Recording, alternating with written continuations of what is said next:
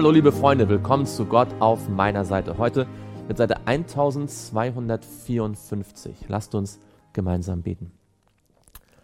Lieber Vater im Himmel, wir möchten dir Danke sagen, dass du uns lieb hast und dass du für uns da bist und dass du deine Gemeinde führst und leitest und dass du das Ende schon siehst und uns mit vielen Verheißungen Mut machst, dass wenn wir an dir festhalten. Alles einmal gut ausgehen wird. Herr, wir möchten dich bitten, auch ganz besonders für diejenigen, die Verantwortung tragen in unserem Staat,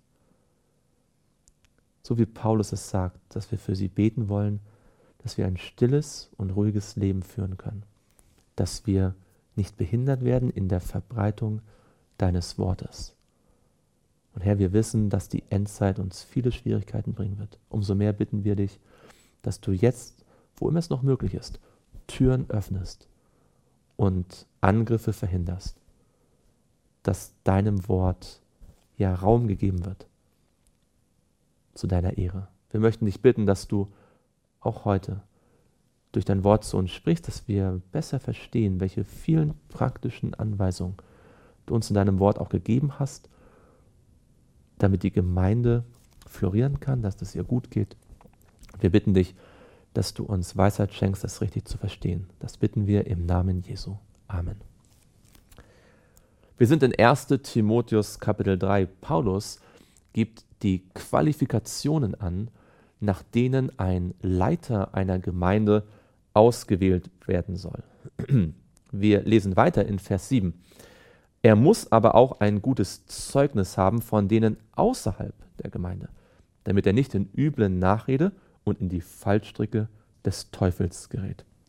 Es ist also wichtig, dass ein Gemeindeleiter auch in einem gewissen Maße die Gemeinde nach außen vertritt und deswegen auch, soweit es sich dann um ehrbare Menschen handelt, außerhalb auch bei ihnen in gutem Ansehen, in Ansehen steht. Gleicherweise sollen auch die Diakone ehrbar sein, nicht doppelzüngig, nicht vielem Weingenuss ergeben, nicht nach schändlichem Gewinn strebend. Sie sollen das Geheimnis des Glaubens in einem reinen Gewissen bewahren. Und diese sollen zuerst erprobt werden. Dann sollen die, sie dienen, wenn sie untadelig sind. Die, und diese sollen zuerst erprobt werden. Dann sollen sie dienen, wenn sie untadelig sind. Paulus spricht nicht nur über die Leiter der Gemeinde, er spricht auch über die Diener, die Diakone. Wir wissen aus der Apostelgeschichte, aus der Apostelgeschichte 6, dass diese insbesondere eingesetzt worden sind, um auch für die sozialen und karitativen Bedürfnisse innerhalb der Gemeinde und natürlich auch über die Gemeinde hinaus zu sorgen.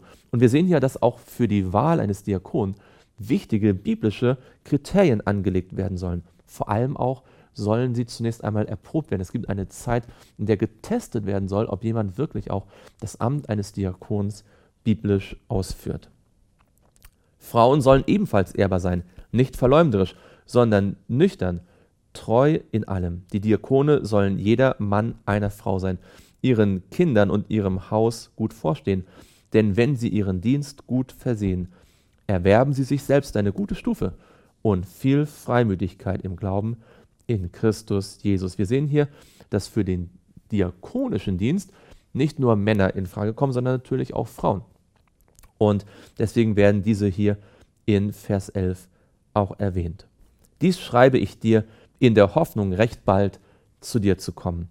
Damit du aber, falls sich mein Kommen verzögern sollte, was bei Paulus immer wieder eingetroffen und immer wieder mal vorgekommen ist, weil Paulus nicht immer das tun konnte, was er sich vorgenommen hat. Die Briefe geben ja viel Zeugnis davon, dass er oft Pläne gehabt hat, die er so nicht umsetzen konnte, aus verschiedenen Gründen.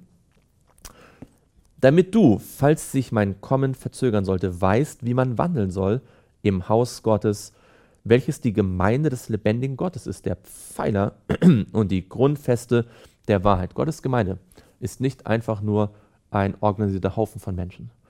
Gottes Gemeinde, sagt Paulus, ist der Grundpfeiler, die Grundfeste und der Pfeiler der Wahrheit. Mit anderen Worten, Gottes Gemeinde ist dazu da, die Wahrheit zu stützen.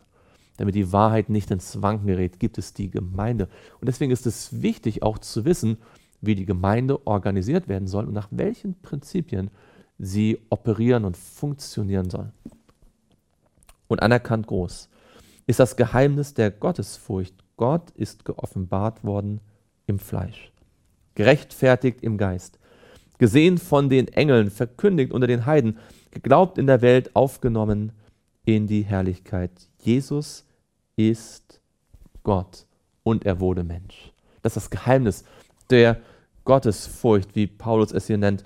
Er ist im Fleisch offenbar geworden. In ihm wohnt die ganze Fülle der Gottheit leibhaftig. Er hat zwar zuvor Jesus auch als den Menschen Jesus Christus richtig identifiziert, der als der eine Mittler für uns vor Gott eintritt. Er ist aber auch Gott geoffenbart im Fleisch. Er ist im Geist gerechtfertigt worden, gesehen von den Engeln. Das Wort Engeln kann ja auch die Boten bedeuten, also könnte sich auch auf die Apostel beziehen, die ihn gesehen haben, die gesehen haben, dass er tatsächlich von den Toten auferstanden ist. Und seine Botschaft ist von diesen Aposteln zu den Heiden getragen worden, wobei Paulus ja einen ganz wesentlichen Anteil gehabt hat.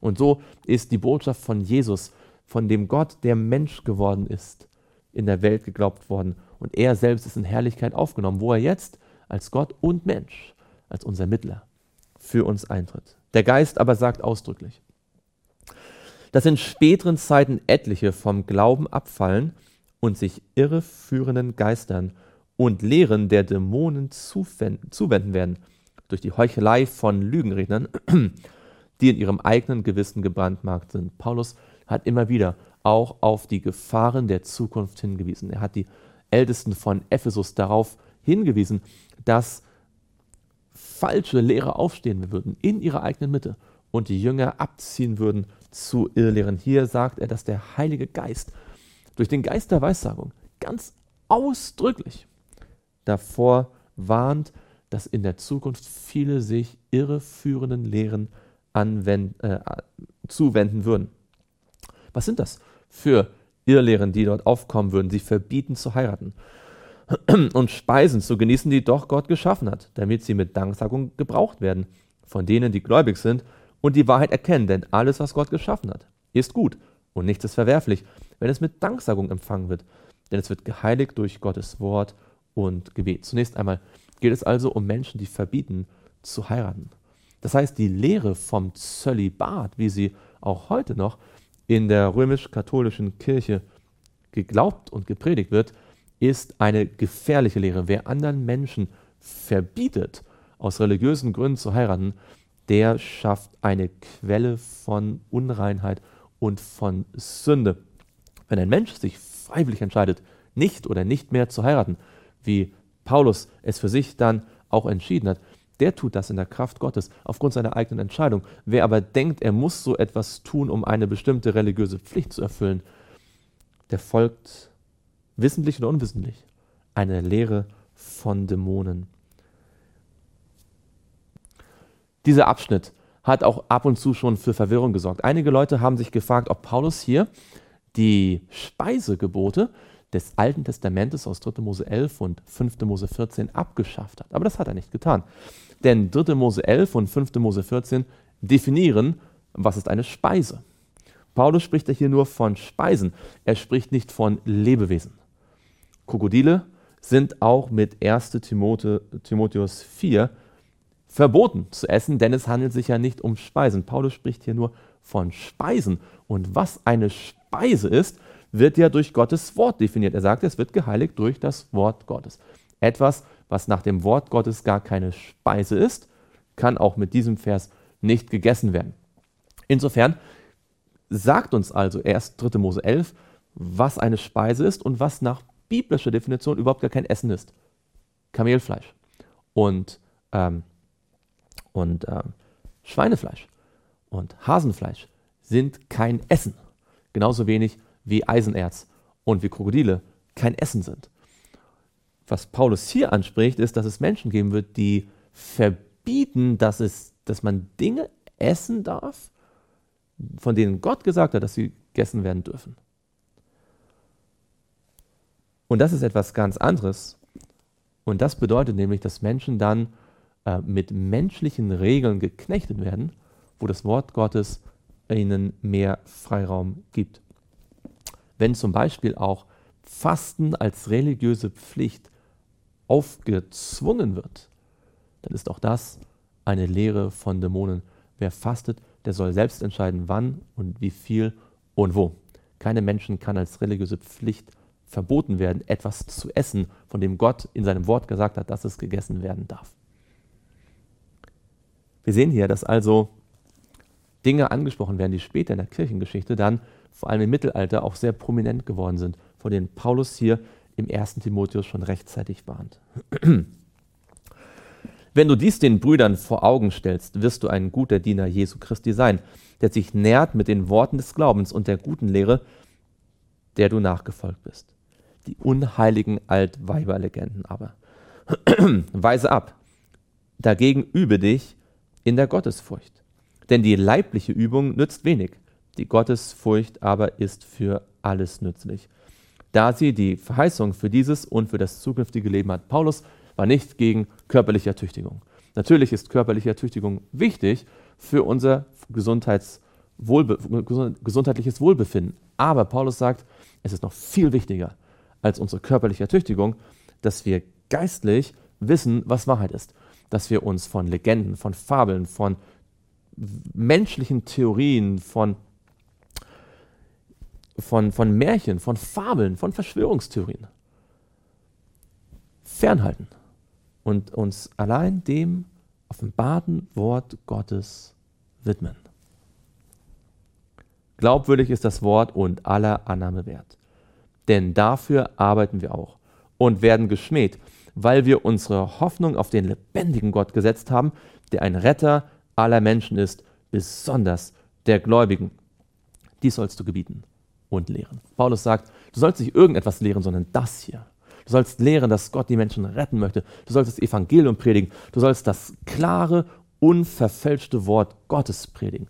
Das ist die Aufgabe, die wir heute haben. Lasst uns nicht den Fokus verrücken, indem wir menschliche Theorien und politische äh, Vorstellungen, Dinge, die mit der Bibel nichts oder kaum etwas zu tun haben, in den Vordergrund rücken.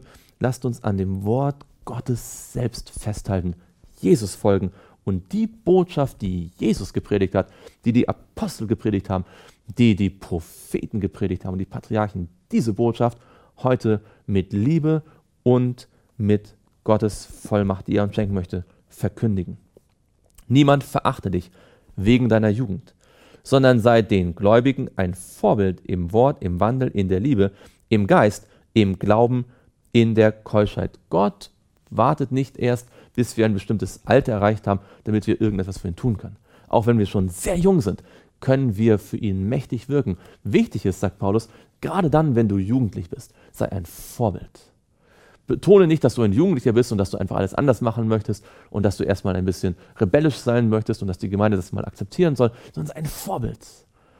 Die Jugendlichen, die die Gemeinde am meisten gesegnet haben, die am den größten Impact gehabt haben für das Wort Gottes und für das Werk Gottes, waren die Jugendlichen, die sich als Motor gesehen haben, die Gemeinde voranzubringen, ihr zu helfen und sie ein Vorbild zu sein für die älteren Geschwister. Bis ich komme, sei bedacht auf das Vorlesen, das Ermahnen und das Lehren. Vernachlässige nicht die Gnadengabe in dir, die dir verliehen wurde durch Weissagung und der Handauflegung der Ältestenschaft. Gott hat uns Gaben gegeben.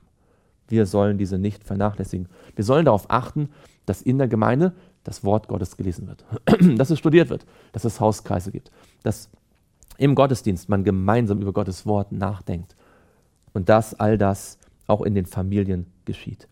Dies soll deine Sorge sein.